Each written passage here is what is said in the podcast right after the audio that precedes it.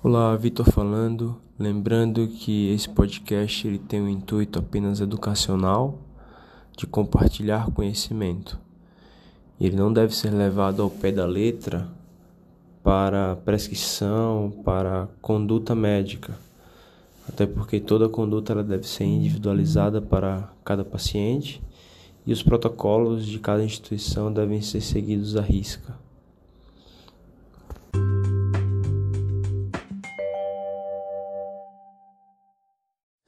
Olá, boa tarde a todos. Hoje nós vamos falar sobre o tratamento da fibrilação atrial. O primeiro pilar no tratamento da fibrilação atrial é a prevenção de eventos tromboembólicos. A FA ela aumenta muito o risco de, do paciente ele ter um evento tromboembólico, seja ele cerebrovascular ou periférico. E geralmente esse evento ele vai ser mais grave quando ele é cardioembólico do que quando ele é aterotrombótico. Sendo assim, vários estudos foram realizados e foi definido como principal metodologia para essa prevenção o uso de anticoagulantes. Todo paciente de alto risco portador de FA tem que usar anticoagulante. E para definir o paciente como sendo de alto risco, nós utilizamos o score de Chades-Vasque já bastante consagrado. O score de Chades-Vasque leva em consideração a presença de insuficiência cardíaca, hipertensão, diabetes, sexo feminino, doença aterosclerótica, todos esses pontuando um ponto. Já a idade, ela pode pontuar um ponto se a idade for maior que 65 anos, ou pontuar dois pontos se for maior que 75 anos. Um evento prévio ele também pontua dois pontos, um AVC ou um AIT prévio. Lembrando que esse score ele deve ser utilizado apenas para FA não valvar, sendo que FA valvar ela é definida como a FA na presença de uma estenose mitral importante ou no paciente que tem uma válvula protética, que já operou ou fez plastia de válvula. Todo paciente com FA valvar tem indicação de anticoagulação por ter alto risco, independente do score de Chades-Vasque. Lembrando que é claro que pacientes que tenham contraindicação ao uso de anticoagulantes, por exemplo, pacientes que tiveram um AVC hemorrágico no passado, que tem alguma diátese hemorrágica grave, eles não vão poder anticoagular por conta do risco de sangramento. Com relação ao risco de sangramento, sempre é importante calcular para todos os pacientes o score de Hasbled.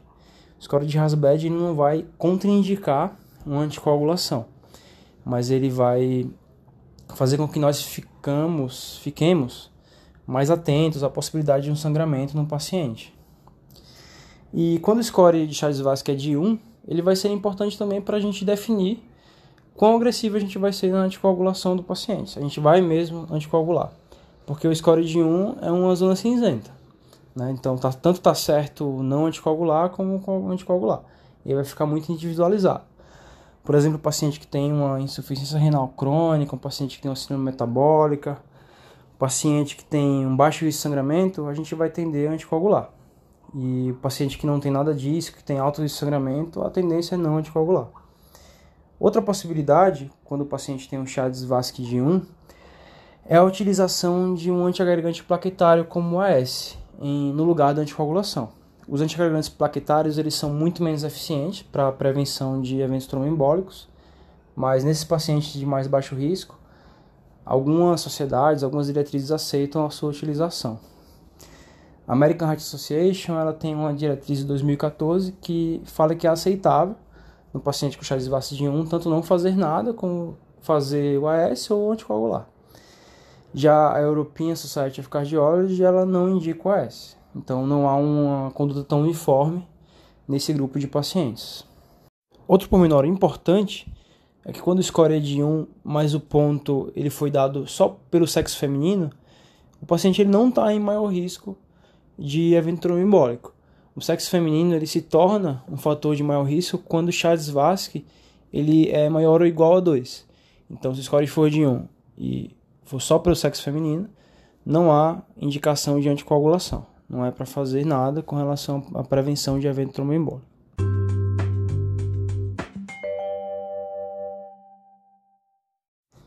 Para anticoagular o paciente, nós podemos fazer uso de algumas drogas, sendo que a mais clássica, a principal delas é a varfarina, que é uma inibidora da produção dos fatores de coagulação dependentes da vitamina K.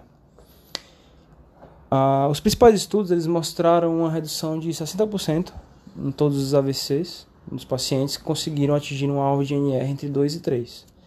Lembrando que é muito importante, apesar de muito difícil, manter o INR nessa faixa terapêutica, pois pequenas variações podem gerar grandes diferenças de resultado.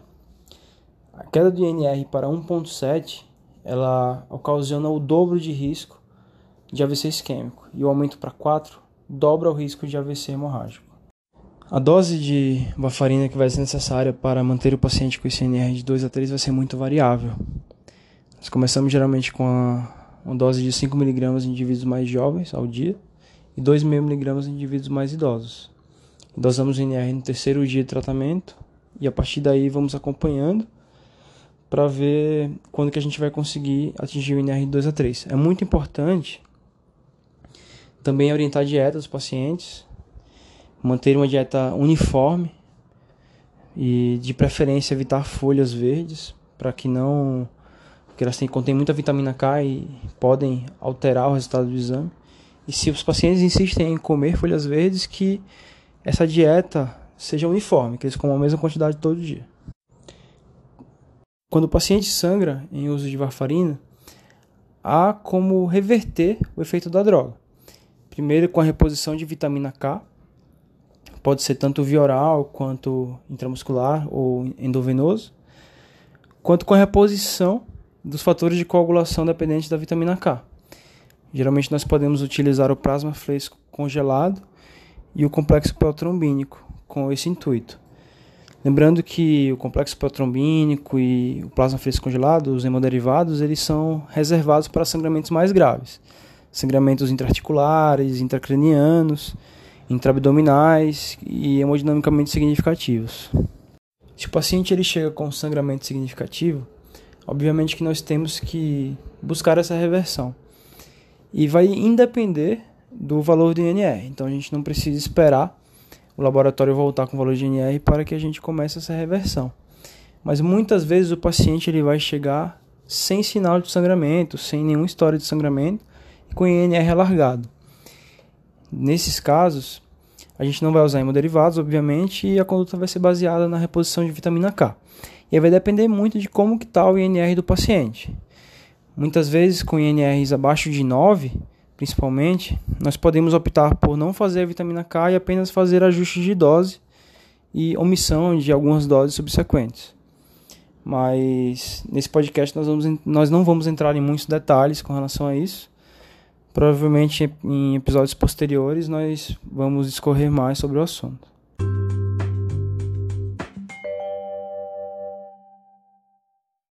Além da varfarina, há também uma nova classe de drogas, a, dos novos anticoagulantes orais, que eliminam a necessidade de dosagem de NR para a sua utilização.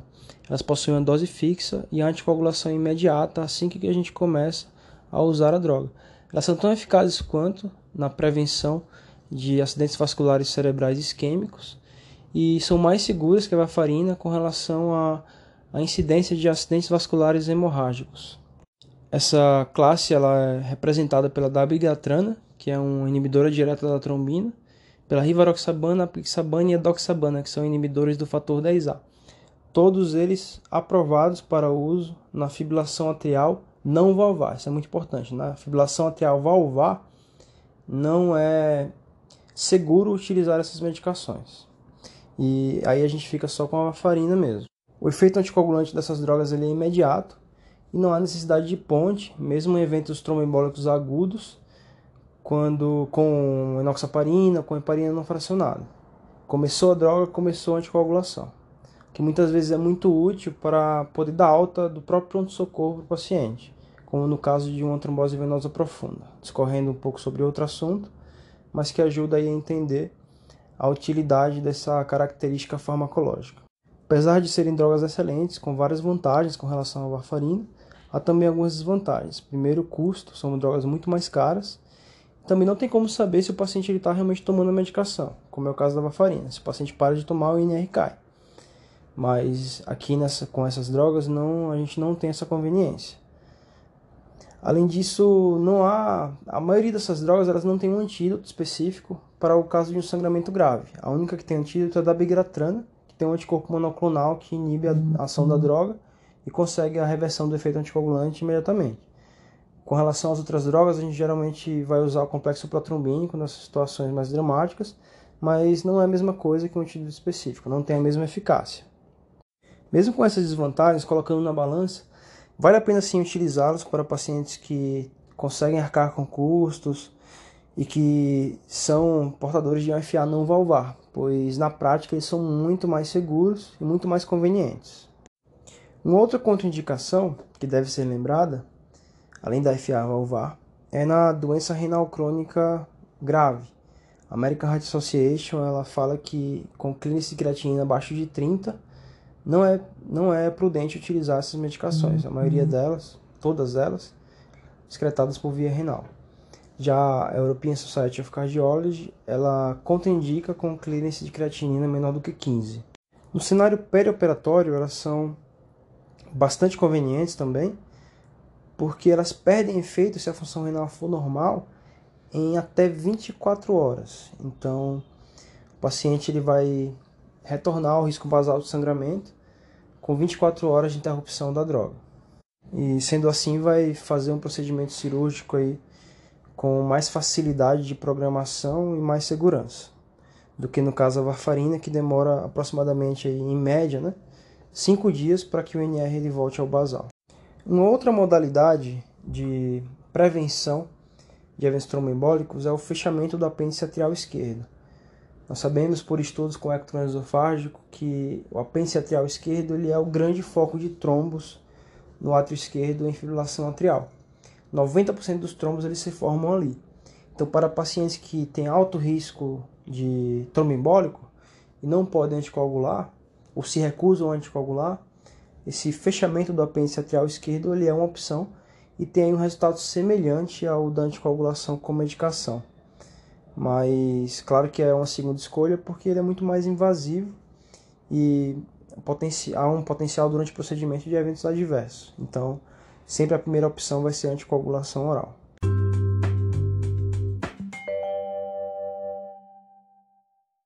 Com relação à prevenção de eventos tromboembólicos na fibrilação atrial, ficamos por aqui. Nós vamos continuar a discorrer sobre o tratamento dessa arritmia tão comum no próximo episódio. Até a próxima.